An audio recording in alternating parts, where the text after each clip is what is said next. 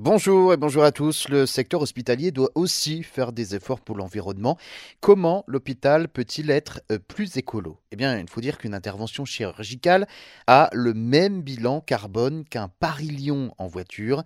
Les hôpitaux essaient alors euh, de se mettre au vert. L'enjeu est de taille. Le secteur du soin serait donc euh, à lui seul responsable de 8% des émissions de gaz à effet de serre en France, soit 50 millions de tonnes de CO2 par an, l'équivalent de l'aviation question mondiale. Ce n'est pas rien. 700 000 tonnes de détritus euh, sortent chaque année des établissements de soins. 700 à 1200 litres d'eau sont consommés par jour et par patient. Une banale intervention euh, produit en moyenne la même quantité de déchets qu'une famille pendant toute une semaine. Les blocs opératoires éco-responsables alors se multiplient. Euh, qu'est-ce que cela signifie concrètement? Eh bien par exemple, utiliser du gaz plus propre pour les anesthésies. Les patients recevaient du un produit d'anesthésie efficace mais polluant. Une journée de desflurane, c'est 1000 km en voiture. Dans les blocs euh, éco-responsables, eh les malades inhalent un gaz qui émet 6 à 7 fois moins de gaz à effet de serre.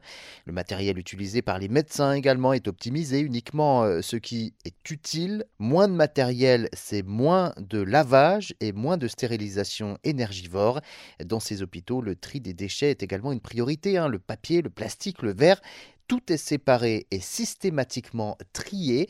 Dans les blocs, il y a deux grands contenants, le noir pour les détritus basiques, le jaune pour les euh, déchets avec un risque infectieux qui nécessite hein, d'être brûlé à plus de 1000 degrés. L'incinération de ces déchets coûte 924 euros la tonne contre 364 donc pour euh, les ordures ménagères. Il faut donc y jeter des déchets et qui a réellement un risque infectieux.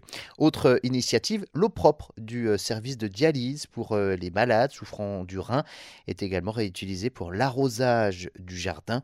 De petites et grandes initiatives qui se multiplient donc dans les établissements de santé depuis peu, de la conception du bâtiment à la valorisation des déchets. Cela permet de réaliser des économies. Il en va du bien-être de la planète, mais aussi de la santé des patients.